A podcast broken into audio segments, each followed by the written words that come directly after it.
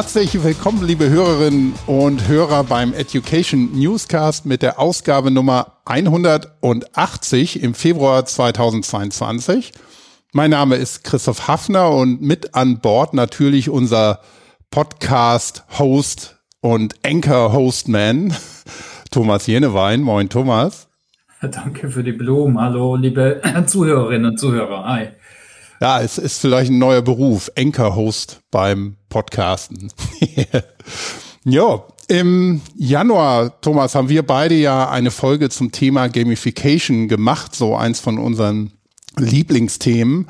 Und wir haben mal versucht, das Thema beziehungsweise den Begriff nochmal zu definieren. Und wir haben ein paar wenige Modelle besprochen und auch einige Beispiele aus der Praxis aufgezeigt aber so rundum zufrieden waren wir irgendwie noch nicht. Obwohl das auch nicht das erste Mal war, dass wir hier über Gamification im Podcast gesprochen haben. Ich habe mal nachgeschaut vor genau 124 Folgen, also im Oktober 2019 ist noch vor Corona-Zeit.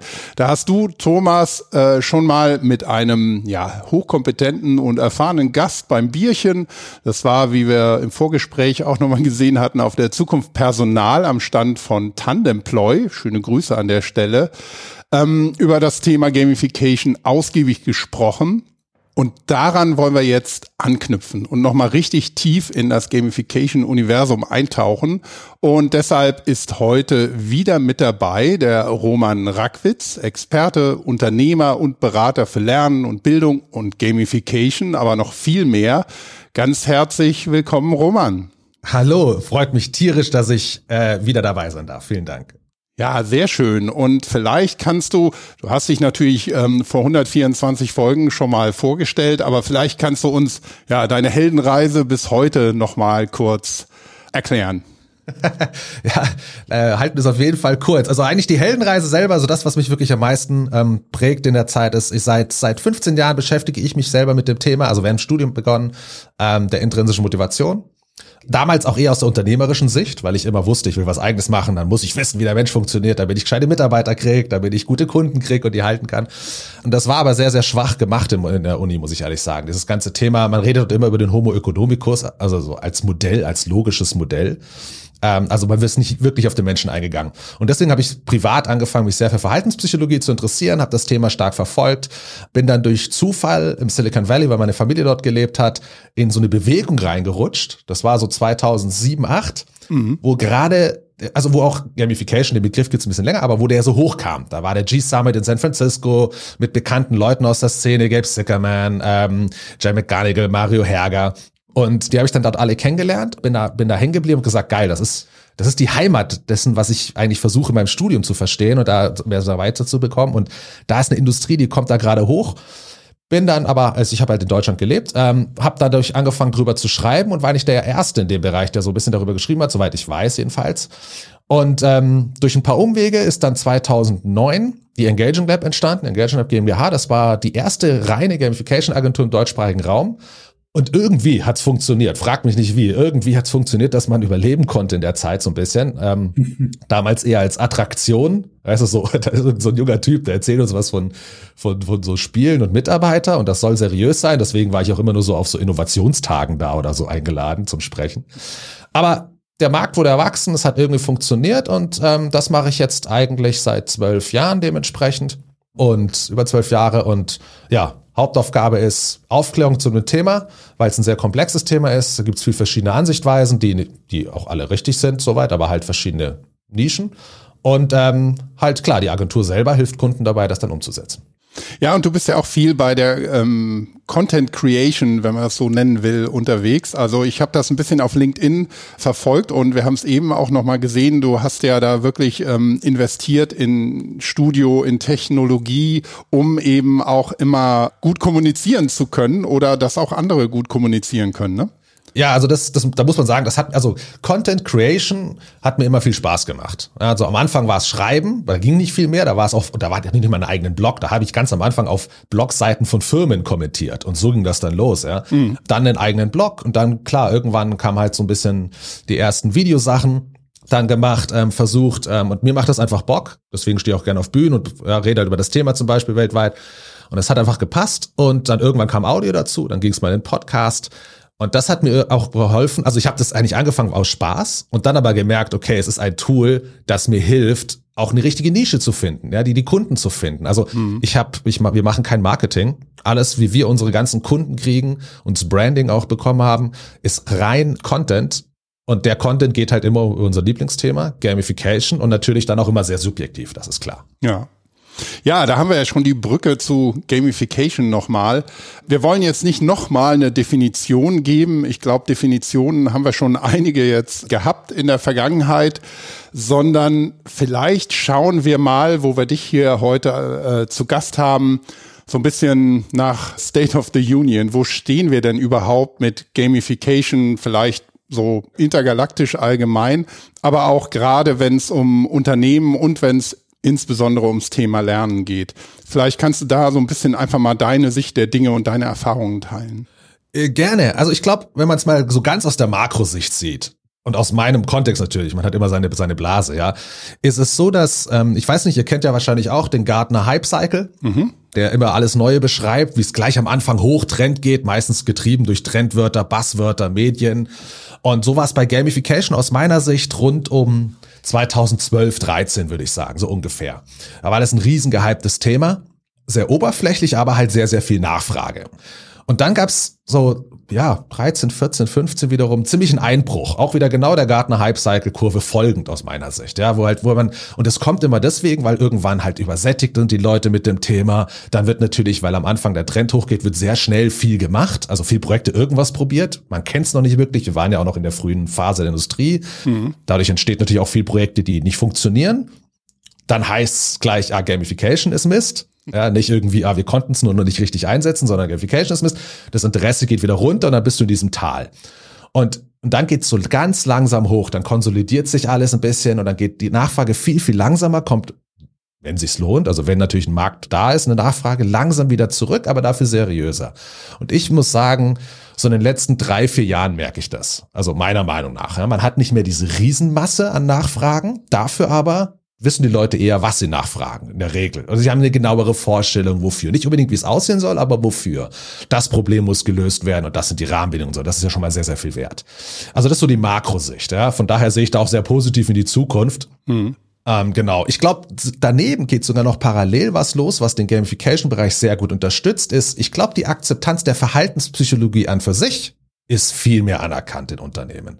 Also wir sind noch nicht so weit, da hoffe ich ja drauf, dass es irgendwann gang und gäbe ist, dass in, wenigstens in großen Konzernen ein Verhaltenspsychologe auch im, im C-Level sitzt. Ja, also der Chief Behavior Psychology Officer, was weiß ich.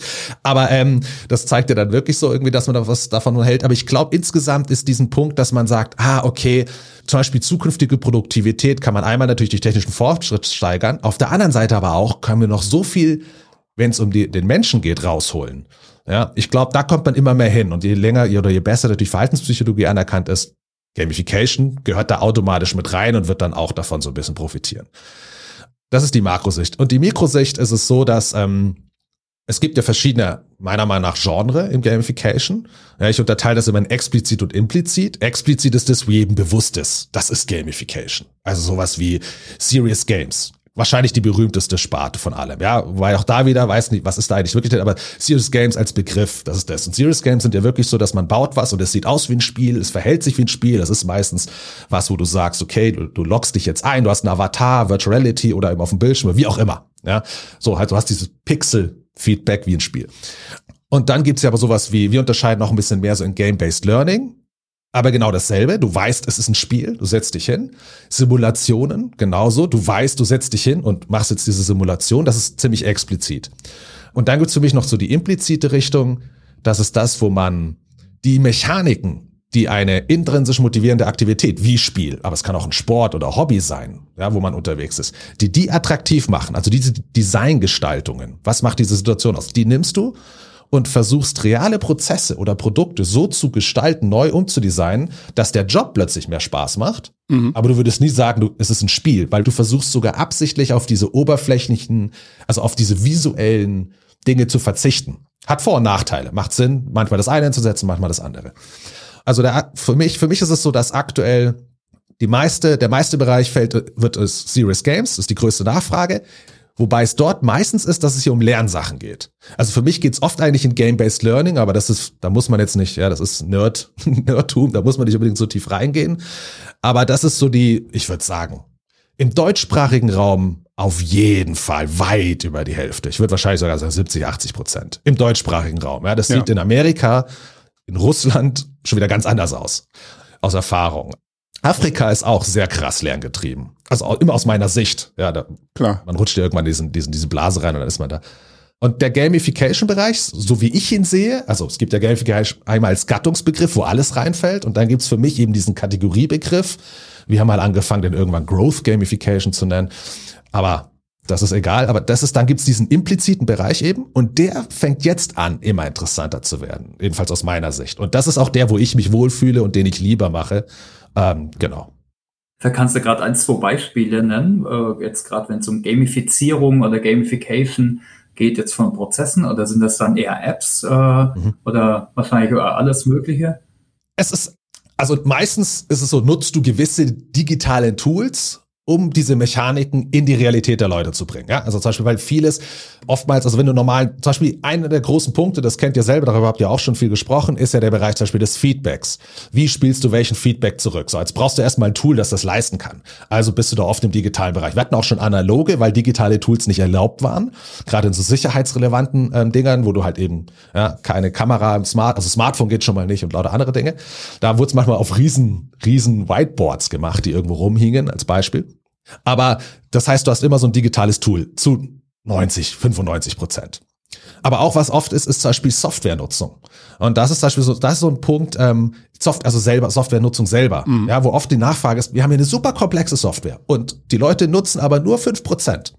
Also entweder intern ist das ein Problem, weil man dann sagt, hey, die Leute sollten viel mehr Daten eingeben, wir brauchen die Daten an einer anderen Stelle wieder, sie machen es nicht, wie kriegen wir das hin? Oder eben, dass du auch sagst, hey, unser Produkt ist super, die Leute zahlen richtig viel Geld dafür als Kunden, aber sie nutzen auch nur fünf oder zehn Prozent. Wenn die wenigstens 50 Prozent nutzen würden, dann hätten die ein viel geileres Preis-Leistungsgefühl. Ja, dann hast du da wieder die Herausforderung. Also ist die Frage, wie gestaltest du die Software so, dass die Leute nativ tiefer einsteigen in die Software. Und da geht's immer noch um die Software. Die sollen die in dem Moment nutzen. Wir wollen die nicht ablenken durch irgendwas anderes. Also ein Serious Game, Game äh, oder Simulation wäre dort völlig fehl am Platz, weil die in dem Moment die Software nutzen sollen. Ja? Und dann ist eben die Sache, wie und das sage ich aber für mich ist zum Beispiel so eine, so eine, eine intrinsisch motivierte Aktivität wie Spielsport, Hobby, sind für mich so, dass sie sich eigentlich über die Zeit vor dir entfalten aufgrund deiner getanen Tätigkeit. Und so kannst du Software eigentlich auch ganz geil aufbauen. Ja, dass du eben gewisse Features nutzt und aufgrund dessen, wie du diese Features nutzt, eben die, die du am Anfang nur kennst, das ist ja das geilste Beispiel. Ich meine, was kann dieses Handy alles? Unglaublich. Und wir nutzen nur die Feature, die wir kennen. Mhm. Ja, in einem Spiel nutzt du ja auch nicht die Feature, die du kennst, sondern da werden diese Feature über die Journey, die du gehst, vor dir freigeschaltet, weil es jetzt Sinn macht, das Feature zu nutzen. Weil du das geschafft hast, darfst du jetzt das andere nutzen. Ja, ähm, oder weil die sich beide ergänzen. Und so kannst du Software aufbauen, dass die Leute sozusagen subtil hört sich meistens immer negativer an, als es eigentlich ist, ja, aber sind und intuitiv reingezogen werden von Feature zu Feature und dadurch die Tiefe viel besser kennenlernen. Und das nutzt du eben durch Feedback gewisse, durch Dinge, durch die Journey, die einer geht, durch, durch Ressourcen, die dann einer bekommt. Also wie, so, wie ist auch die Frage, wie du so ein Dashboard dazu aufbaust. Und da würde nie einer aber sagen, irgendwie, ich spiele ein Spiel. Das sind zum Beispiel so, und das kannst du sogar in reale Produkte reinbauen. Ich, ja, ähm, geht auch.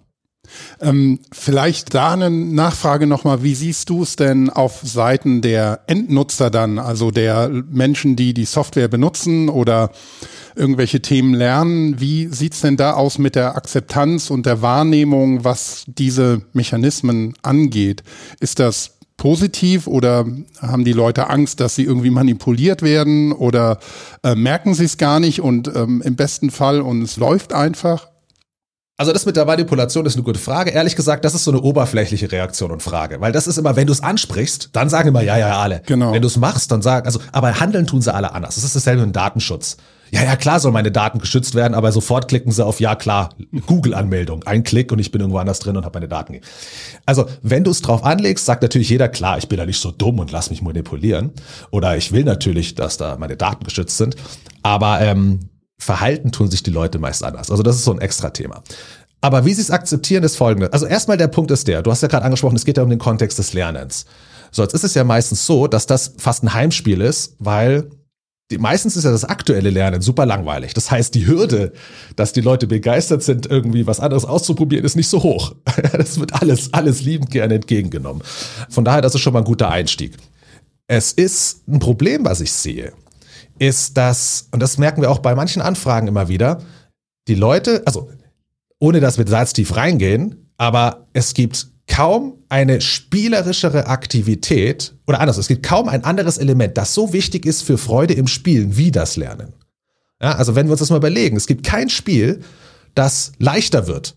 Es gibt die, die, die Konsequenz, dass du Level 1 geschafft hast, ist, es wird härter in Level 2. Herzlichen Glückwunsch.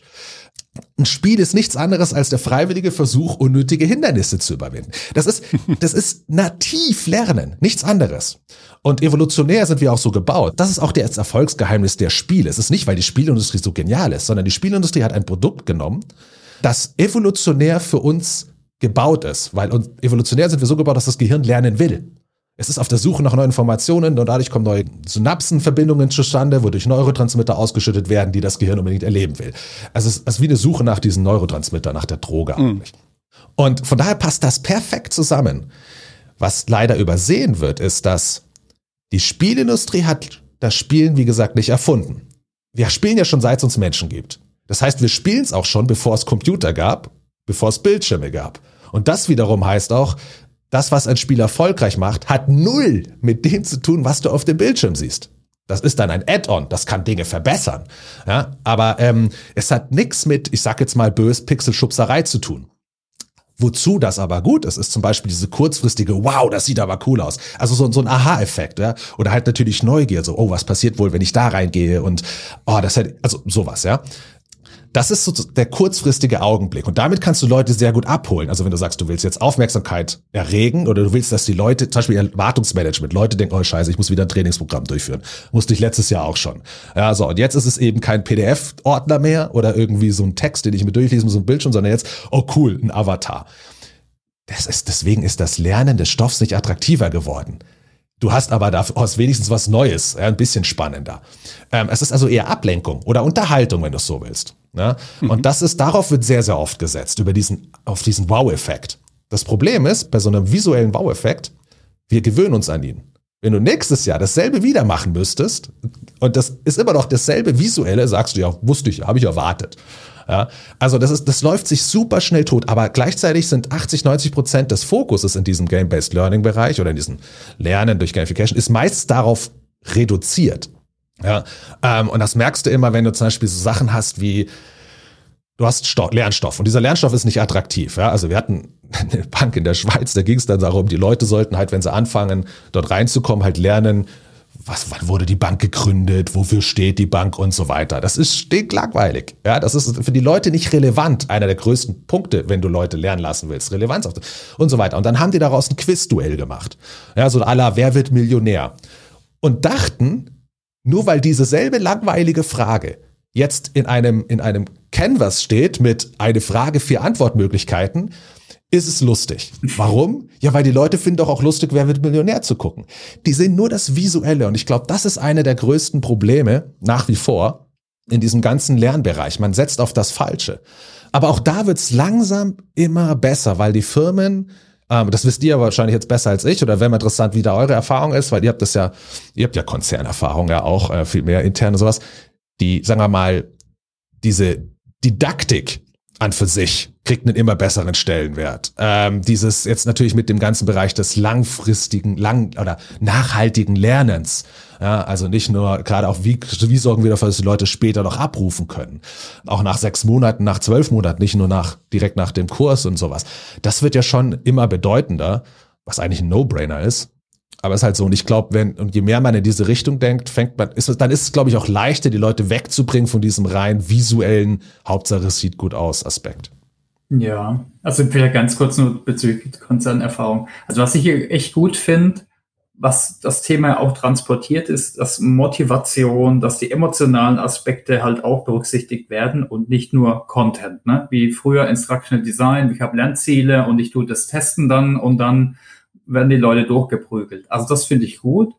Ich glaube trotzdem, jetzt gerade auch jetzt im Konzern, da, wenn dann viele was von Motivation, Gamification reden, dann kommen gleich wieder Lösungen ganz schnell. Ach, dann lass doch Batches oder lass uns eine Missions machen oder äh, ja, vielleicht so ein Leaderboard oder so. Ne? Da sind wir wieder von mit PBL, da hatten wir auf LinkedIn diskutiert. Das ist dann eben sehr schade, ne? weil man da versucht man gar nicht jetzt wirklich das Problem zu verstehen und zu gucken, was sind die besten ja, Taktiken oder Ansätze, da, da jetzt ranzugehen. Also ich glaube, die Challenge haben wir immer noch. Ich denke, es ist auch ein Lernprozess für viele. Mhm. Was ich ganz gut finde, ist, äh, ich meine, das kann man auch kontrovers diskutieren, können wir vielleicht nachher, ist, äh, dass das ganze Thema Verhaltensökonomie hier doch nochmal ein bisschen Aufklärung reingebracht hat, weil da gerade viele BWLer, die auch stark vertreten sind in allen Firmen, doch dann wieder gehört haben, oh, Nudging, oh, cool, ja, das ist interessant, da kann ich Leute anstupsen, dass sie was machen.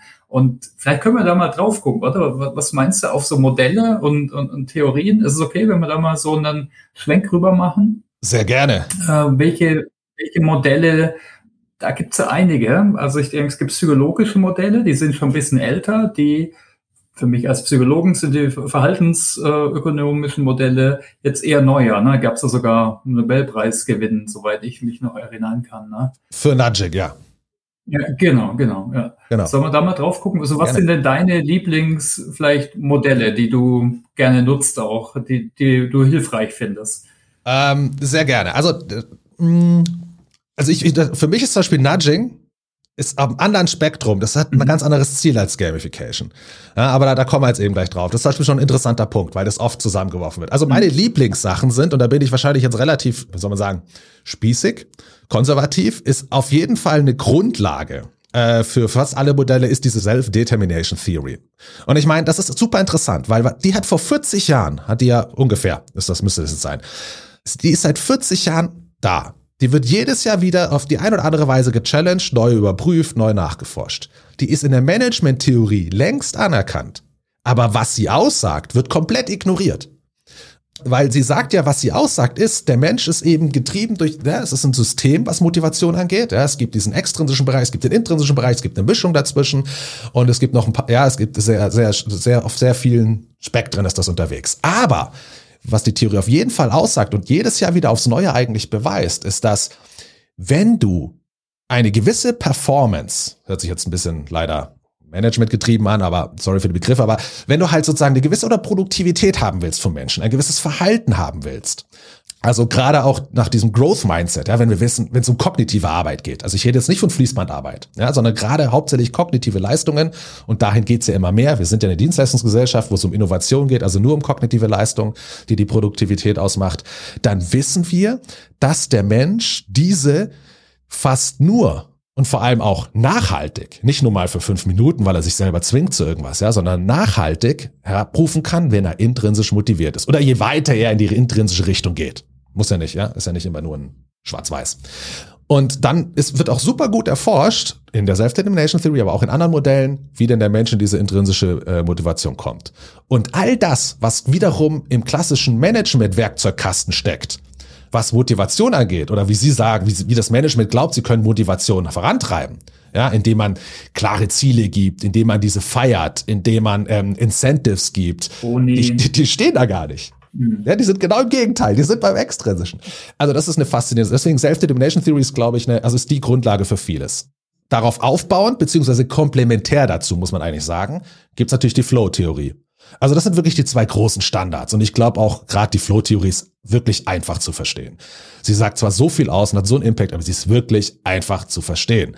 Aber auch da wird nicht weitergedacht, weil die Flow-Theorie sagt aus, der Mensch ist dort, hat dort die größte Wahrscheinlichkeit, intrinsisch motiviert zu sein oder in so eine Art Flow-Erlebnis zu kommen, wo die Herausforderungen seine Fähigkeiten matchen. Das ist jetzt erstmal ja eine Aussage und die können auch die meisten nachvollziehen. Ja, kann man auch gucken, okay, stimmt das denn? Wie passiert das im Spiel? Ah, wenn ich dort was geschafft habe, verstanden habe, dann wird das Spiel schwerer, damit die Herausforderung mit mir mitsteigt und es nicht zu langweilig wird. Ja, da kann man auch sagen, ist das im Sport so? Ja, okay, im Sport mache ich was, ich steige auf, ich werde besser, das, die Teamkollegen wollen vielleicht mehr von mir verlangen, es wird schwerer, weil ich die Liga höher komme, wie auch immer, auch da. Ja. Ist es im Brettspiel so, in der Familie zu Hause? Ja, natürlich. Ich spiele jetzt nicht so Schach gegen meinen Sohn, wie ich gegen meinen Vater spiele, weil wenn ich, ja, ich muss das Niveau anpassen, sonst hat der andere gegenüber keinen Bock. Also wieder das Gleiche. Es darf nicht zu leicht sein, sonst ist man gelangweilt, es darf zu schwer sein, sonst ist frustriert. Das findest du überall. Und ähm, das finden wir in unseren Hobbys, wo wir das selber gestalten können, den Schwierigkeitsgrad. Selbst da kannst du das nachforschen und nachempfinden, dass der Mensch sich selber es immer entsprechend schwerer macht und nicht leichter. Also das ist das, das, so. Das Interessante ist aber, und das heißt jetzt nicht, dass das falsch ist. Man muss sich das bloß gegenüberstellen. Gleichzeitig versuchen wir Jobs immer langweiliger zu gestalten. Wir versuchen diese ja immer vorhersagbarer zu machen, aus Effizienzgründen, aus was auch wiederum richtig ist aus der Sicht. Ja, je, best, je mehr Probleme ich rausdesigne, umso geradliniger mache ich es, effizienter mache ich es, ich spare Ressourcen, ich spare Zeit, ich mache Fehlervermeidung. Das ist alles logisch, aber es passt nicht zum Mindset des Menschen. Man könnte es auch so sagen: Klassischerweise versuchen wir Probleme rauszudesignen, aber wenn es um die Motivation geht, will der Mensch in Situationen sein, wo drin, wo Herausforderungen rein designt sind. Also da haben wir einen Zwiespalt. Das ist eigentlich die Konsequenz aus dem Flow-Erkenntnis, über die alle reden. Ja, aber diesen nächsten Schritt zu sagen, na Moment mal, wenn wir alles immer effizienter und geradliniger gestalten, gestalten wir genau entgegen der Natur des Menschen. Was lustig ist, weil wir genau dieses Menschenbild haben, er will es immer leichter, schneller, einfacher. Das stimmt nicht. Sobald du den Menschen weltweit, egal welches Geschlecht und so weiter, weltweit beobachtest, macht er genau diese Sachen wie Spielsport, Hobby, die sind das Gegenteil. Die sind eben nicht leichter, schneller und du machst ja auch nicht wegen der Belohnung an Ende. Ja? Mhm. Also das sind so die zwei Grundsachen und dann die zwei, und da, da mache ich es auch kurz, die zwei, die für mich noch eine ganz starke Bedeutung haben, sind einmal ähm, das Hook-Modell von Neil Ryle, weil das ganz stark eben da sich überlegt, nicht wie bekomme ich jemanden, dass er was macht, sondern wie sorge ich dafür, dass er gerne langfristig dabei bleibt. Mhm. Das sind völlig verschiedene Mechanismen. Ja, also ich kann mit den Mechanismen, mit denen ich dafür sorge, dass jemand kurzfristig was gerne beginnt, die sorgen überhaupt nicht dafür, dass jemand gerne langfristig dabei bleibt. Im Gegenteil. Es das heißt, ich muss switchen mit der Zeit. Und dann eines, was super unbekannt ist. Und ich verstehe es nicht, weil das eine so meiner Meinung nach krassen Impact in dem gesamten Gamification Design hat, jedenfalls aus unserer Sicht, ist das Progress Principle. Das ja auch auf einer riesigen, ich glaube über 12.000 Datensätzen ja, und ähm, längeren Zeitraum, verschiedenste Firmen, wo man geguckt hat, was sorgt dafür, dass Menschen in herausfordernden Umfeldern oder in sich schnell verändernden Umfeldern auch immer wieder Energie aufbringen und gerne weitermachen. Was sind die Faktoren? Und was spricht dagegen? Also was sind die? Und daraus ist das Progress Principle entstanden. Und auch wenn man sich das genauer anguckt, merkt man, hey, Spiele sind eigentlich genau danach gebaut. Die haben das intuitiv drin, inhärent. Aber auch wieder klassische Managementsysteme sind genau umgekehrt gebaut. Also das sind so die vier großen Modelle, wo vieles. Die hören irgendwann auf, ne? Aber sogar bei Mensch ärger dich nicht, also bei Brettspielen und natürlich bei Computerspielen, ne? da gibt's ja immer einen Fortschritt bis zum Ende und dann der neuen Runde. Ne? Ja, beziehungsweise auch das, das Spannende hier ist, dass, und das ist eine, war der, für mich einer der geilsten Aha-Momente, ähm, als mal durch Research also ge gezeigt wurde oder mauert wurde, ist, das, was die halt rausgefunden haben, ist, dass wenn du drei Gruppen hast, die eine Aufgabe machen und du hast eine, die scheitern komplett, die haben am nächsten Tag wenig Bock weiterzumachen oder sich einer neuen Herausforderung oder einer, das ist auch irgendwie logisch, das weiß auch jeder, ja. So, dann hast du aber zwei andere Gruppen. Die eine Gruppe scheitert kurz vor dem Ziel, also sie schafft's auch nicht und die dritte Gruppe schafft's. Und jetzt könntest du theoretisch noch mal eine vierte nehmen, die schafft's mit super Leichtigkeit. Ja, aber das war ein anderes Ding. Aber bleiben wir mal drei. Die eine scheitert knapp, die anderen schaffen's. Die Gruppe an Menschen, die am ehesten am nächsten Tag wiederkommen und sagen, hey, weiter geht's, ja, Arbeit reinstecken, neue Aufgabe machen, sind die, die vorher gescheitert sind, kurz, also knapp. Nicht die, die es geschafft haben. Mhm. Ja, das ist das Spannende im Spiel. Wir scheitern im Spiel. Ich meine, wer von euch spielt? Ja, Tetris, Mario, alles, ist auch völlig wurscht wir scheitern zu 80 Prozent der Zeit in dem Spiel. Mhm. Ja, wir wir schaffen es eben nicht sofort durchzuspielen. Und genau das macht das Ganze attraktiv. Also der Sieg, das, ich unterscheide mal zwischen Progress und Achievement. Das Achievement am Ende ist nur süß, wenn der Progress hart war oder schwer zu erreichen war. Und das unter anderem sagt doch wieder aus, dass Progress sehr gut damit einhergehen kann, dass Ziele nicht erreicht werden. Es kommt darauf an, wie der Mensch selber für sich empfindet, okay, geil, ich bin aber besser geworden in der Aktivität oder ah, jetzt, weil das nicht funktioniert hat, weiß ich ja jetzt, was ich schon mal nicht mehr machen soll. Und das ist gefühlt auch ein Fortschritt. Es geht also um diese persönliche Verbesserung, Kompetenzverbesserung in vielen Dingen. Ja? Und ähm, das sagen diese Modelle und gerade das Progress Principle halt sehr stark aus und zeigen auch auf, wie das funktionieren kann. Und ja, aber wir bauen einfach die Systeme alle nicht danach. Also Systeme heißt Arbeitsprozesse zum Beispiel. Ne? Genau. Ja. alles Mögliche. Software, eben Lernumgebungen. Mhm. Ja, wir hatten da gestern erst wieder ein Riesengespräch mit einer Firma, wo es halt heißt, Lernumgebungen, die werden versucht, effizient zu halten. Das ist das Wissen und das sollen die Leute verstehen. Und jetzt stoße ich es halt mit der Nase drauf, so ungefähr. Ja, dass aber Lernen sehr stark damit einhergeht, dass du die Lösung selber findest. Also, dass du rausfindest, was funktioniert. Nicht das lernst, was funktioniert.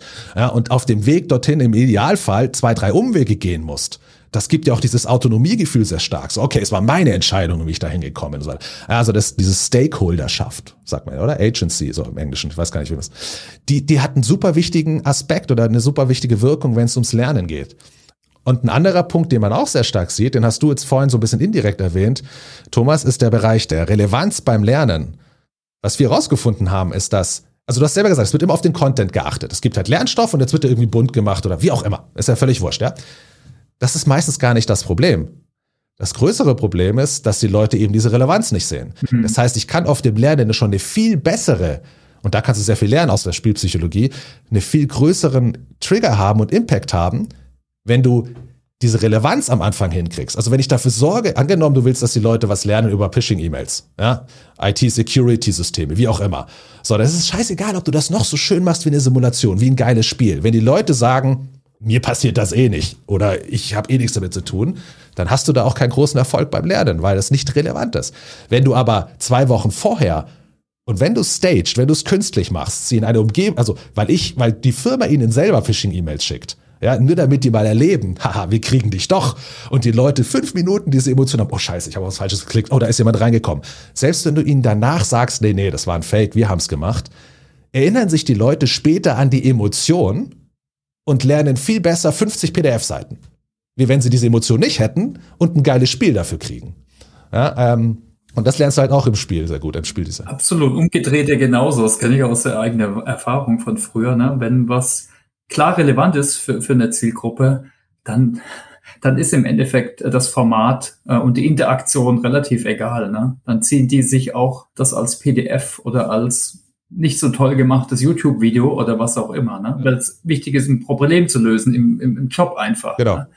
Ja. Und dann kannst du, wenn du, wenn du die Relevanz hast, dann kannst du immer noch sagen, okay, jetzt machen wir den Inhalt auch noch cool. Ja. Umso besser. Ja. Okay, also das waren jetzt mal ein paar Punkte rund um Psychologie. Äh, wir haben ja vorhin drauf, so kurz drauf eingegangen, es gibt ja noch einiges aus der Verhaltensökonomie. Also da kenne ich mich ehrlich gesagt gar nicht so gut aus. Da hoffe ich jetzt, dass ich vielleicht auch noch ein paar Sachen lerne hier. Was sind denn da so die Modelle, die du hilfreich findest, äh, Roman? Ja, klar. Also nehmen wir mal, also Nudging ist auf jeden Fall eines, wo man sehr, sehr viel lernt, auch da. Mhm. Ich glaube, was einem wichtig sein muss, also aus, aus meiner Sicht, sind es zwei unterschiedliche Systeme. Weil das eine ist das, beim Nudging ist dir das Resultat klar. Beim Nudging weißt du genau, ich will, dass das passiert. Dass die Leute das kaufen, dass die Leute da besser die Hände waschen, wie auch immer. Du hast ein Resultat im Kopf. Und die ist es egal, ob die Leute es schön finden, das Resultat zu erreichen, ob es ihnen Spaß macht. Du willst, dass das Resultat erreicht wird. Das ist, also wir nennen das resultatsorientiert, ganz easy, ja. Und dafür ist Nudging super. Als Gamification Designer sehe ich das anders. Als Gamification Designer sag ich, angenommen eine Firma kommt zu mir und sagt, hey, wir haben das und das Problem und wir würden, dass das gerne gelöst ist. Und wir setzen irgendwas ein, bauen irgendwas, keine Ahnung, und lösen das Problem. Die Leute machen's. Aber wenn die Leute nicht sagen, okay, geil, ich freue mich schon aufs nächste Mal wieder, oder ah, das ging mir jetzt viel besser vorhanden oder das hat ein bisschen mehr Spaß, dann habe ich versagt als Gamification Designer, obwohl ich das Ziel erreicht habe. Das heißt, für mich bei Gamification ist für mich aktivitätsorientiert. Da will ich, dass die Leute es machen um des Machens willens. Und wenn das nämlich, wenn die Leute in so eine Situation stößt, dann ist das Resultat meistens eh gut. Ja, weil es ja dann auch in den Kontext passt und sowas. Aber ich bin nicht, ich bin, also ich bin 51 Result äh, aktivitätsorientiert und 49% resultatsorientiert, wenn du es so siehst bei Gamification. Bei Nudging bin ich theoretisch, ich sage jetzt mal 80% resultatsorientiert und nur 20% ist es mir, ich was ich nicht will, ist, dass die Leute sagen, okay, ich habe es erreicht, aber das war der größte Scheiß ever. Ja, das willst du nicht. Aber wenn die Leute sagen, also wenn ich halt, wie gesagt, das Ziel erreiche und die Leute sagen, ja gut, vorher war es ein bisschen schöner, aber jetzt erreiche ich mein Ziel, alles klar, habe ich als Nudging-Bereich super, habe ich es geschafft. Also das, das Wie ist bei Gamification aus meiner Sicht wichtiger. Und viele verhaltensökonomische Aspekte beziehen sich nur auf das Resultat. Ja, was ja auch völlig in Ordnung ist. Man muss nur wissen, was ist mir jetzt wichtiger in dem Fall. Ja, also ich kann ja, ich gebe euch ein Beispiel. Ich kann ja, ähm, das hatten wir auch schon im Bereich der Produktion. Die Produktion wurde immer effizienter, immer, ja, aber der, der Job wurde immer langweiliger, vorhersagbarer. Wodurch am Ende die Fluktuation gestiegen ist, die Kosten krass gestiegen sind, wissen, das Unternehmen verlassen hat, es mussten Leute eingearbeitet werden und so weiter. Das heißt, hier war die Lösung sehr stark das Wie. Es geht nicht darum, dass der Job, die Produkte immer schneller besser gebaut werden, sondern hier war der Pain so groß durch die Leute, die abgewandert sind, dass man gesagt hat, lieber verzichten wir auf diese Effizientpunkte, beim Resultat gehen wir ein Stückchen runter, aber wir schaffen es, also wir, wir konzentrieren uns mehr auf den Prozess. Und dadurch am Ende war es trotzdem positiver ROI, weil, wie gesagt, Leute wieder länger bleiben, sich besser kollaborieren, austauschen, Fehler dadurch verhindert werden und so weiter. Und so muss man einfach die Balance finden, was einem besser gefällt. Ja. Es gibt so klassische verhaltensökonomische, also Nudging ist eins, wie gesagt, da kann man sehr viel lernen in der Richtung. Ich mag so, es, es gibt so ein paar Sachen, die passen sehr gut zusammen. Aus der klassischen Verhaltensökonomie kommend mit spielt Psychologie aus meiner Sicht. Loss Aversion ist zum Beispiel sowas. Mhm. Loss Aversion ist so ein klassischer Bereich aus der Verhaltensökonomie, ja, wo jemand, wo du, die, die eigentlich sagt, okay, wenn jemand etwas schon besitzt, dann ist er bereit, härter dafür zu arbeiten, dass er es nicht verliert, wie wenn er es noch gar nicht hat. Dann arbeitet er nicht so hart, um es zu bekommen. Deswegen finden wir zum Beispiel, das kennt jeder wahrscheinlich, ein, wir empfinden den Verlust von 10 Euro, weil wir es verloren haben, emotional oftmals härter, als wir uns darüber freuen, 20 Euro zu finden emotional. Ja? Ist rational total bescheuert, aber emotional ist es nun mal so. Das ist zum Beispiel so ein Punkt. So, und das kannst du im Spiel, macht das einen riesen Punkt aus in der, in der gesamten Spielpsychologie, weil dort wisst, wissen wir zum Beispiel, dass wenn Leute das Gefühl haben, sie haben sich viel erarbeitet, das Hook-Model von Neil baut da auch sehr stark drauf auf, ja. Also wenn wir wissen, je öfter die Leute, je mehr die Leute das Gefühl haben, sie haben Zeit und Arbeit investiert, nicht Geld unbedingt, sondern Zeit und Arbeit. Und zwar nicht nur halt, weil ich 50 Mal geklickt habe, sondern ich musste rausfinden, wo ich klicken muss, ja, oder wie auch immer. Also wenn es ein bisschen herausfordernd ist, dann ist es unwahrscheinlicher, dass sie bei dem nächsten neuen Trigger, der irgendwo kommt, sofort das andere stehen und liegen lassen und woanders hinrennen. Weil sie sagen, ich habe schon so viel Zeit und Arbeit rein investiert. Also das sagen die sich nicht, aber das ist das Gefühl, ja, jetzt wäre ich hier doof, wenn ich aufhöre. Das kennen wir bei, ich meine, Leute, die seit zehn Jahren World of Warcraft spielen, für die ist World of Warcraft auch nicht mehr das Game of the Art, State of the Art. Ja? Aber sie haben verdammt noch mal zehn Jahre in ihren Avatar gesteckt. Die hört er sich einfach auf und gehen woanders hin. wir kennen das alle von Ikea-Möbeln. Ja, der Spitzname von diesem Effekt, also von dem, die ganzen ist auch der IKEA-Effekt, heißt es, ja. Weil es ist auch nachgewiesen, auch das wird wieder erforscht, dass Leute, die die ein Möbelstück bekommen und gleichzeitig ein IKEA-Möbelstück aufbauen, das andere Möbelstück ist schon fertig, die schauen danach noch tagelang das IKEA-Möbelstück öfter an weil sie es mit ihren eigenen Händen gebaut haben. Ja? Oder sie schätzen, schätzen den Preis von dem IKEA-Regal und wenn sie es selber gebaut haben, schätzen sie den Preis aber viel höher ein. Und lauter so Dinge. Also das, das ist zum Beispiel so ein Effekt, die sehr gut miteinander kombiniert werden können. Ja? Beziehungsweise im einen Bereich schon bekannt sind und im Gamification Design oder Game Thinking, wie immer du es nennen willst, lernt man halt oft, wie kannst du die Dinge gut gestalten. Das ist zum Beispiel auch sowas. Ja? Und da gibt's dann einige Sachen eben wie Reciprocity ist zum Beispiel auch so ein Punkt, der unglaublich geil ist, auch fürs Marketing. Reciprocity sagt aus, dass du wertschätzt etwas höher ein oder andersrum. Du, du, je mehr dein Gegenüber, das kann eine Person sein, das kann eine Marke sein, Arbeit reingesteckt hat oder Effort gezeigt hat, um mit dir vielleicht hier zu stehen, dir was zu geben, zu quatschen, umso größer ist dein Gefühl, so, ja, eigentlich muss ich was zurückgeben, okay, ich mach mit. Oder so, ja, also das ist dieses, ähm, im Marketing aber gleichzeitig, und das ist super mächtig, weil wir wirklich so dieses Gefühl haben, boah, der hat viel Arbeit. Ich gebe euch ein geiles Beispiel, ich liebe dieses Beispiel. Du stehst an der Parkuhr. Du brauchst jetzt 50 Cent, um die in die Parkuhr zu schmeißen. Hast aber nur einen Euro. Jetzt kommt eine Person vorbei, du fragst, hey, hast du, kannst du das mal umtauschen in, in zwei 50-Cent-Münzen? Und die Person sagt, ja klar, aber die anderen 50 würde ich gern behalten dafür. Als, na, ich habe dir geholfen. Dann sagst du, sag mal, hackt's? Ja. Jetzt aber pass auf. Jetzt sagt dieselbe Person, oh nee, du habe ich nicht. Aber gib mir doch schnell den Euro. Da hinten ist ein Laden, ich gehe schnell rein und wechsel's für dich. Und kriege ich dafür die 50 Cent dann? Dann sagen viel, viel mehr Leute, und auch das gab es als Versuche, ja, ja, klar, weil du rennst ja da hinten hin und machst. Der Punkt ist aber mal ganz ehrlich, für mich als der, der das Geld braucht, in der ersten Version hätte ich sofort das Geld bekommen in der Sekunde. Jetzt muss ich noch länger warten. Also eigentlich wäre die erste Version die bessere für mich gewesen, ja. Mhm. Aber ich wäre nicht bereit, ihm die 50 Cent zu geben, weil er für ihn so wenig Aufwand war. Äh, das ist das klassische Beispiel dafür. Ich finde das total geil. Und das funktioniert überall, gerade im Marketing. Ja, das ist auch, je mehr Arbeit jemand reinsteckt. Ja, Content Marketing. Ne? Wir, genau. Wir mögen es gar nicht. Das ist, und, und wir haben das, wir haben das erlebt bei einem anderen Projekt, dieses, diese Tendenz zum Beispiel im Recruiting, alles so One-Click zu machen. Hast auf nur einen Klick und schon hast du dich beworben mit deinem CV, weil du den hier auf der Plattform hochgeladen hast und alles easy. Das ist zwar rational in dem Moment, klar, klar, Massen, dö, dö, dö. emotional denkt sich die Person aber so ungefähr, da kann sich ja jeder mit einem Klick bewerben, kann ja nichts Tolles. Weißt du, so, du wertschätzt es weniger, ja. Und das ist auch was, was Spiele genial machen weil die auch diesen Punkt, auch wenn du dort mit anderen zusammenspielst, du weißt, was man reinstecken musste, um überhaupt dorthin zu kommen, was man will. Du siehst irgendwie ein, ein Asset, eine Ressource, die du anwenden kannst, aber du weißt, was dahinter steckte, um überhaupt zu der zu kommen. Sie wurde dir nicht auf dem Silbertablett serviert. Und, und lauter so Sachen. Und da kann man, da beide Welten verbinden sich genial, meiner Meinung nach. Es gibt auch Sachen, da kann ich noch keine so richtige Verbindung kriegen. Ja? Also das liegt aber vielleicht einfach an meiner Kreativität oder meinem Wissen, wie auch immer. Aber ich glaube, beide Welten passen sehr geil zueinander. Man muss nur wissen, wie man sie halt spielt. Also zum Beispiel aktivitätsorientiert oder resultatsorientiert oder halt andere Dinge.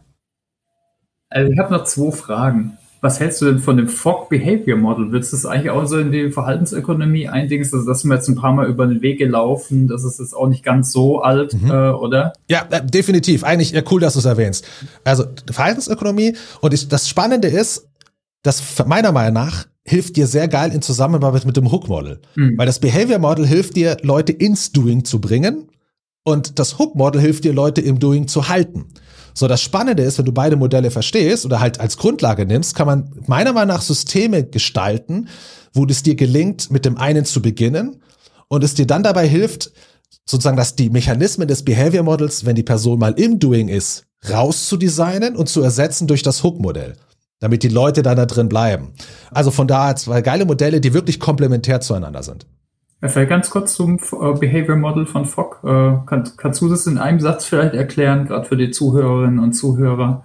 Okay, ja klar. Das Behavior Modell ähm, beschreibt oder untersucht, oder DJ Fogg hat untersucht, was muss zusammenkommen, damit ein Mensch ins Doing kommt. Was immer das Doing ist. Das kann sein, okay, ich will jetzt über die Straße gehen oder ich setze mich jetzt hin und mache was irgendwie Anstrengendes oder wie auch immer. Und er ist auf drei Bereiche gekommen. Ähm, der eine Bereich ist, erstens, du brauchst die Fähigkeit. Also wie gut ist deine Fähigkeit? Wie hoch ist deine Motivation, etwas auszuführen? Wie hoch ist deine Motivation, dass du es ausführen willst? Und dann, also ist da auch eine Art, sagen wir mal, Trigger, Funke. Er hat es, glaube ich, wie hat er es genannt? Ja, Trigger oder Prompt, glaube ich, später, genau. Der dafür sorgt, dass dir überhaupt klar wird, ah, du könntest es jetzt machen. Und ähm, er hat die Dinge ins Verhältnis gesetzt, vor allem den Bereich Ability und Motivation. Und das ist, glaube ich, ein sehr geiler Fakt, äh, super interessanter Punkt. Weil der, die Sache ist die, angenommen etwas ist sehr, sehr leicht zu machen. Also von mir ist so ein One-Click, Checkout in einem E-Commerce-Shop. Umso geringer muss deine Motivation sein, dass du es machst. Ja, ist einfach, die, auch wenn die ruhig, äh, niedrig ist, wenn du einfach nur diesen einen Klick machen kannst, er ist halt schnell gemacht. Wenn etwas schwer zu machen ist, dann brauchst du schon eine höhere Motivation, dass du es nicht abbrichst. Und da liegen zwei Wahrheiten da drin oder zwei interessante Gedanken drin, glaube ich, weil der eine Punkt ist, wir haben also diesen Motivationsbereich. Wie steigere ich die Motivation? So kann ich jemanden ins Doing bringen. Ja, und da ist natürlich Gamification schon wieder ein Part da drin. Ein großer. Dann gibt es den Ability-Bereich. Also wie gut ist meine Fähigkeit, etwas zu tun? Und da gibt es zwei Möglichkeiten, das zu erhöhen. Der eine Punkt ist, ich mache es immer leichter für dich. Also eben gute, von mir aus UI. Ja, ich, du kannst, also Nudging. Nudging ist eigentlich der perfekte Part. Ich mache etwas so einfach für dich, dass du es machst und so schwer, dass du was anderes machst, was ich gar nicht will, dass du die Wahrscheinlichkeit, weil es so einfach ist, dass du das dann machst. Ja, also das ist, das ist steigert. Also ich, ich verringere die Hürde, dass du es machst. Das ist so die eine Art, deine Fähigkeit zu erhöhen, etwas zu machen. Die andere Art, deine Fähigkeit zu erhöhen, ist ja aber auch, dich zu trainieren. Mhm. Also die Aktivität bleibt so schwer, aber ich mache dich besser. So, und jetzt wissen wir auch, bei Gamification ist dieser persönliche Fortschritt, dieser Lerneffekt, dieses Besserwerden, der Flow hängt damit zusammen. Und dieses Besserwerden hilft oftmals wieder, das kommt aus dem Progress Principle, gleichzeitig die Motivation zu erhöhen. Also arbeitest du mit Gamification eigentlich schon wieder auf beiden Achsen. Ja, Motivation und deine Fähigkeit verbessert sich automatisch auch, weil ich dich trainiere. Das hängt stark zusammen. Und ja, genau. Also das ist das Verhaltensmodell. Da kannst du entscheiden, okay, gehe ich jetzt auf die Motivation, mhm. gehe ich auf den Ability-Part, auf die Fähigkeit und wenn ja, auf die Fähigkeit, dann mache ich das Ding einfacher. Damit sorge ich aber gleichzeitig vielleicht auch, dass es langweiliger wird. Ja? Oder aber trainiere ich dich, ich lasse die Herausforderung, aber ich trainiere dich, dass du besser wirst.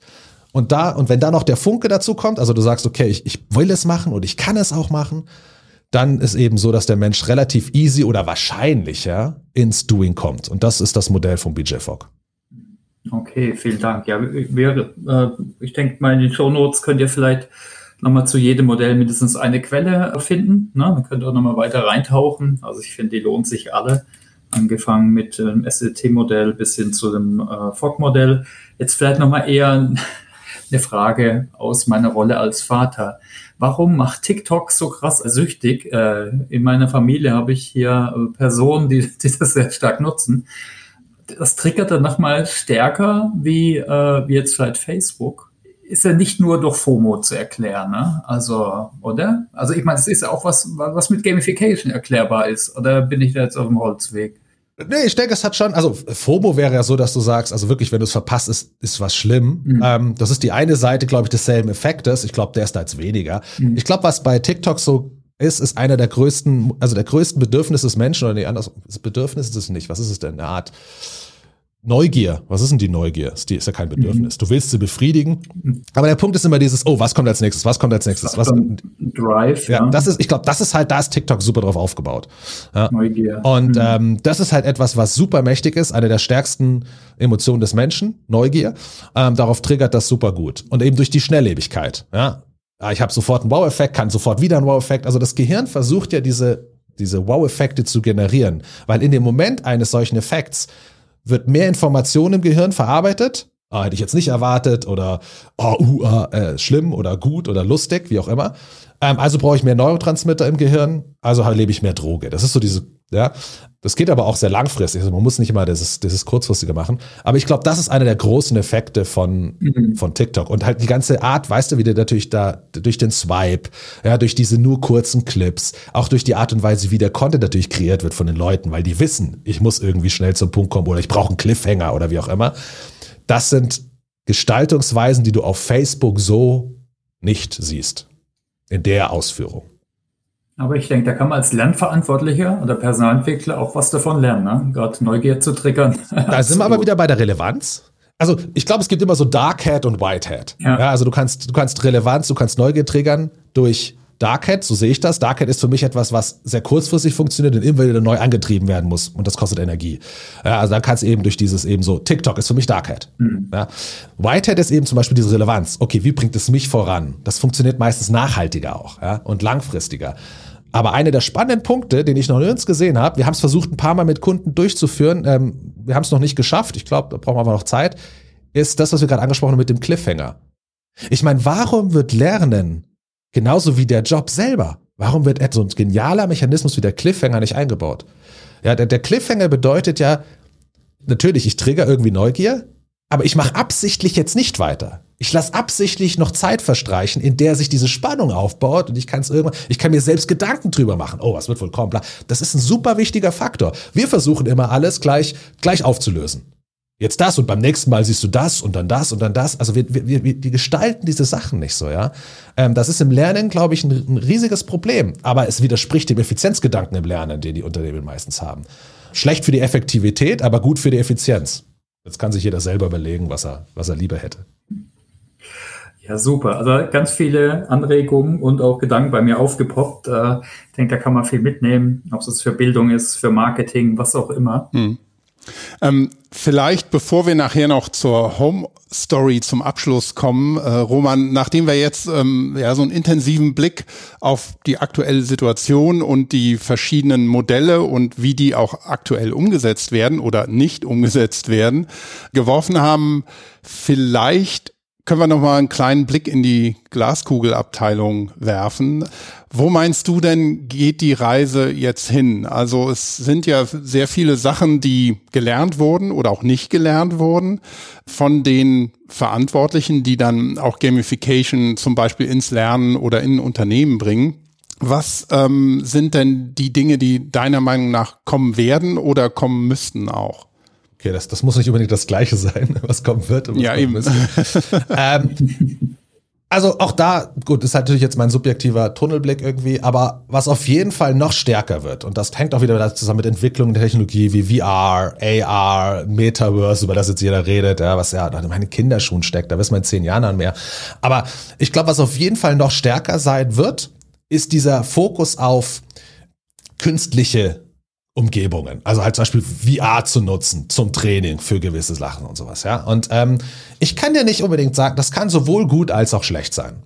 Ja, ich ich glaube, dass ähm, eine der, der, der Gefahren oder der Herausforderungen darin ist der, dass man bei ganzen Projekten, jedenfalls aus meiner Erfahrung, bei denen wir unterwegs waren, wo die visuellen Sachen, gerade wenn wir in Virtuality gehen, da macht das Budget 80, also 80 Prozent des Budgets geht für das Zeug drauf. Und wir hatten mal einen Kunden, da war das so krass von der CI her, dass wenn du dieser Welt warst, mussten die Spiegelungen realistisch sein, die du in irgendeinem Schaufenster gesehen hast, auf einem Auto, wie auch immer. Und das ist unglaublich, was da für Budget draufgegangen ist. Ob das eine Effektivität hat, sei mal dahingestellt. Ja, es gibt sogar Punkte, wo es nachteilig ist, wenn du dem Gehirn die Möglichkeit, also je geiler und realistischer du was baust, desto weniger Ge Möglichkeit lässt du dem Gehirn sein eigenes Szenario zu bilden. Hm. Was auch sehr wichtig ist, wiederum, weiß man auch. Egal. Also ich glaube, in diesen Trend geht's aber hin. Ähm, warum? Weil man es kann. Ganz einfach. Ähm, und auch, weil man was zeigen kann. Also wir haben es oft so, dass Projektleiter sagen halt, pass auf, ich habe jetzt hier ein geiles Budget, ich musste hart drum kämpfen und ich habe jetzt sechs Monate Zeit und dann muss ich dem Chef was zeigen. So, und der Chef, ich habe ich hab wahrscheinlich am Ende eine halbe Stunde so ungefähr, um das dem zu zeigen und zu sagen, dass der denkt, okay, geiles Budget, war gut, können wir wieder was machen. Das heißt, der sagt schon von vornherein, was dahinter steckt, psychologisch vom Design Thinking, vom, das kriegt er nie mit. Aber ich habe eine halbe Stunde, da kann er sich hinsetzen, ich setze ihm die Brille auf, krieg drei Wow-Effekte ja, und hab gewonnen, so ungefähr. und dann wird sich halt darauf fokussiert. Also der Trend wird noch stärker, meiner Meinung nach. Aber, und dann kommen wir wieder in die Extreme, was ich halt auch merke, ist das, und das hängt so ein bisschen zusammen, was wir schon hatten, Verhaltenspsychologie hält immer mehr mit Einzug, wird anerkannt. Es sind immer, finde ich, ähm, auch die Projekte, die sich eben bei uns melden, da haben sich die Leute schon viel länger mit Gedanken gemacht. Die sind schon, sie sind sich viel mehr bewusst, was da auf sie zukommt, dass das langfristige Dinge sind. Früher war Gamification immer nur als Kurzfristobjekt, so hey, wir haben zwei Tage Konferenz, können wir was machen. Wir machen diese Projekte gar nicht mehr. Wir machen nur noch welche, wo wir sagen, mindestens sechs Monate läuft so ein Ding und manchmal sogar Open End. Das kommt immer mehr. Mhm. Und da sind die Leute viel mehr bereit oder viel, viel weniger, laufen mit viel weniger Gefahr auf einfach nur aufs Visuelle zu achten und auf diesen einen kurzen Wow-Effekt. Und das nimmt auch zu. Also so hast du diese zwei Extreme aus meiner Sicht, die sich, ähm, die da auf jeden Fall noch äh, stärker werden. Mhm. Das ist äh, wirklich spannend und ich bin auch gespannt, wo die Entwicklung dahin geht. Aber ich sehe auch gerade durch diese Immersionseffekte, die man ja auch erreichen kann, dass wirklich dieses Eintauchen nicht nur in eine Welt, sondern in den Content dann auch letztendlich mehr, ähm, sich da bestimmt einiges tun wird. Wie gut oder schwierig das äh, werden wird, das werden wir sehen, aber ich glaube auch schon, dass der Trend da definitiv hingeht. Thomas, wenn wir ein bisschen auf die Uhr gucken, sollen wir dann zur Home Story? Ja, ich würde vielleicht jetzt noch mal ganz kurz ein paar Fragen zu dir stellen, wenn es okay ist. Gerne. Und zwar haben wir unsere Home Story. Was sind denn deine Lieblings-Lernhacks? Wie lernst du denn am liebsten? Ähm, also die, den Prozess des Lernens muss ich ganz ehrlich sagen, ich bin einer, der gerne also ich nutze jetzt, wenn man das, ich weiß nicht, wie wir genau hören, aber ich nutze YouTube ist für mich eine super Inspirationsquelle, mhm. auch um Leute zu finden, wo ich halt merke, okay, die machen das jetzt seit Jahren und sind da tief drin. Und dann aber bin ich einer, der sehr stark wieder mit einem Notizbuch da ist und versucht daraus so Art Systeme für mich zu bauen. Ich baue da immer so Modelle, Systeme wie sind Zusammenhänge und sowas. Ja, das ist so, so versuche ich das Ganze Sinn zu machen. Also YouTube und Notizbuch, mhm. ähm, das sind so meine wirklich zwei großen Dinge, wie ich lerne. Vor allem auch bei YouTube, weil da merke ich einfach, es gibt zu einem Thema, was mich interessiert, was irgendwie getriggert ist, ja, gibt es 100 pro mindestens 20 gute Leute. Selbst bei dem krassen Nischenprojekt. Aber du merkst halt, dass dann immer einer dieser 20 Leute ist halt der, der mir einfach noch irgendwie, wo ich entweder das Gefühl habe, okay, der steckt mehr ab. Ich, ich kann es dir nicht sagen, es ist sehr viel Subtiles, ja, aber den finde ich sympathisch. Oh, der macht das aus einer total verrückten Art und Weise. Oder eben der, der steckt mehr Arbeit rein als die anderen. Oder ich weiß es nicht. Ja, und, und der sticht dann für mich raus. Und dann, da hänge ich dann noch lange mit. Und ich sage, also das ist so, so, so lerne ich, glaube ich, am ehesten für mich selber, wenn es ein Thema gibt. Ja. Mhm. Ja, da tickt ja jeder ein bisschen anders. Ne? Genau. Und hast du dir was für dieses Jahr vorgenommen, für deine To-Learn-Liste? Das hängt so ein bisschen mit einer aktuellen Challenge zusammen, die ich mache. Ich habe eine 90-Tages-Challenge ähm, seit Januar. Die endet am 24.04. Und am Ende dieser Tageschallenge, äh, dieser 90-Tages-Challenge muss ein fertiger, buchbarer Online-Gamification-Starterkurs stehen das ist jetzt erstmal für sich ein Projekt, ja, das ist, das ist für mich so ein Selbstdisziplinspart, deswegen diese 90-Tages-Challenge, weil diese Kurse werde ich schon ständig nachgefragt, wollte ich seit Jahren schon machen, ist nie was mhm. draus geworden, immer ablenken lassen, deswegen die Challenge. Und das heißt, für mich selber hat das noch eine andere Bedeutung, eben diesen Selbstdisziplinspart. Ich möchte in 2022 für mich rausfinden, wie ich strukturierter für mich oder wie ich einen, wie ich andersrum, wie ich einen ein Umfeld schaffe, Rahmenbedingungen schaffe, in denen es mir leichter fällt, beziehungsweise mit leicht meine ich mehr Spaß macht, etwas auszuführen, was mir bisher nicht so leicht fiel. Also ich will für mich sozusagen ein Tool finden. Ich will mich selber hacken, was das angeht. Das ist, weiß nicht wirklich ein Hack ist, aber das ist, das ist für mich 22. Und ein Kumpel von mir hat es mal ganz gut gesagt. Er hat es erwähnt und für mich seine Ende 22 will ich mich selber nicht wiedererkennen. Und bei mir ist es eben der Punkt, dass ich sage, für mich bedeutet dieses nicht wiedererkennen, dass ich sagen kann, okay, es gab ein, zwei Schwächen, Sachen, die mich immer bei mir genervt haben, die ich nie gelöst habe, die will ich nicht mehr haben. Und die 90-Tages-Challenge ist zum Beispiel so der erste Versuch, da einen Schritt weiterzukommen. Cool, ja, sind wir gespannt. Ja, wir verlinken dein LinkedIn-Profil, da können die Menschen sich informieren. Cool, danke. Äh, dann über den Kurs, ne? So eine Masterclass oder so, hört sich cool an. Vielleicht nochmal ganz kurz, ähm, wie, wie, du hast ja von YouTube gesprochen, äh, dass du da viel lernst. Hast du noch mal ein paar konkrete Anregungen, wie man sich oder wie du dich up to date hältst äh, zu Gamification und im Umfeld? Ähm, ja, klar. Also ich halte mich, ich, ich bin sehr stark im Verhaltenspsychologie-Bereich unterwegs. Mhm. Ähm, also ich, ich, es gibt, ich bin gar nicht im Gamification-Bereich unterwegs. Da gibt's irgendwie nichts, wo ich sag, ja, keine Ahnung. Es ist irgendwie so, ich weiß es nicht. Also da ist, ähm, ich meine, man kennt die ganzen Leute ja, man hat auch die ganzen Sachen früher mal gelesen, sowas, aber es ist, also die meisten Sachen habe ich wirklich rausgenommen, indem ich in anderen Branchen nachgeguckt habe, wie dort Dinge funktioniert haben, dann geguckt haben, wo finde ich das in den Modellen wieder und wie macht das Sinn, zu mir rüberzubringen. Also Verhaltenspsychologie ist etwas, was mich super interessiert.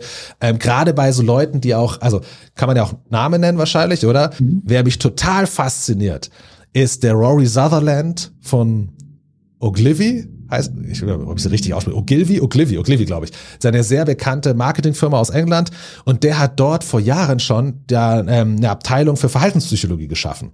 Also zu Zeiten, wo das noch komplett außen vor war, ja, so als klassisches. Und es ist unglaublich, wie gut der ähm, diese komplexen Themen rüberbringt mit Beispielen und wie viel die schon ausgetestet haben. So was unglaublich spannend. Dann, wer immer gut ist, ist Sir Ken Robinson, der leider ja verstorben ist mittlerweile, aber was Lernen angeht, auch super. Und wer, wer mich immer wieder inspiriert, auf die verschiedensten Arten und Weisen, also das ist fast wie so eine Art Zwischenhappen für mich, äh, muss gar nicht mit Gamification zu tun haben, ist leider auch die viel zu früh verstorbene Vera Birkenbiel. Mhm. Unglaublich, wie die es schafft, die Menschen, also wie die Dinge analysiert und dadurch mich selber auch auf, auf andere Sichtweisen bringt. Ja, also ähm, wirklich, was das angeht, ähm, ja, das sind so regelmäßige Inspirationsquellen oder Lernquellen, die, also eigentlich Inspirationsquellen, die dann zu Lernquellen werden die mich so wirklich seit langem begleiten und immer noch, immer wieder neu triggern. Cool, danke. Vielleicht ganz kurz noch äh, die Frage nach deinem Narrativ. Hast du ein Narrativ, einen Glaubenssatz für Lernen und Veränderung? Oh, das ist mal eine geile Frage. Habe ich ein eigenes Narrativ? Ähm, was also es gibt so ein paar Grundregeln. Also es gibt eine Grundregel, der ich folge. Das könnte vielleicht so ein Narrativ sein, dass ich glaube ich auch interessanter Punkt, jetzt wo du fragst, muss ich mal Gedanken drüber machen, sich durch all meine Designs seit Jahren durchziehen oder sich gefestigt hat. Und eines dieser Narrativs ist, ähm, der Mensch ist immer auf der Jagd nach dem besseren Ich.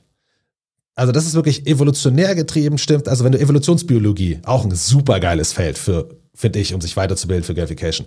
Aber wenn du da guckst, wie da der Mensch gebaut ist, was funktioniert, dann kommst du ein, und wenn du dann eben betrachtest, wie sind Spiele gebaut, ja, was, was, was betreiben die nicht, dann kommst du immer auf diesen Punkt, dass der Mensch sich freiwillig in Situationen begibt und die er auch genießt, wo er lernen muss wo er selber Fortschritt erleben muss. Ja, und wir haben selber Beispiele, wo wir rausgefunden haben, dass Leute, die ähm, eine Tätigkeit ausführen und die sofort schaffen, immer oben sind, gewinnen, und du sagst zu denen, hey, wir machen das noch zwei Stunden, die haben keinen Bock. Aber die, die ständig verlieren, aber merken, sie werden gleichzeitig immer besser, das sind die, die weiter Bock haben, weiterzumachen. Also ich glaube, das ist so ein Narrativ, das sich wirklich durch fast alle oder durch alle unsere Konzeptdesigns, auf jeden Fall der letzten vier, fünf Jahre, durchzieht. 100 pro.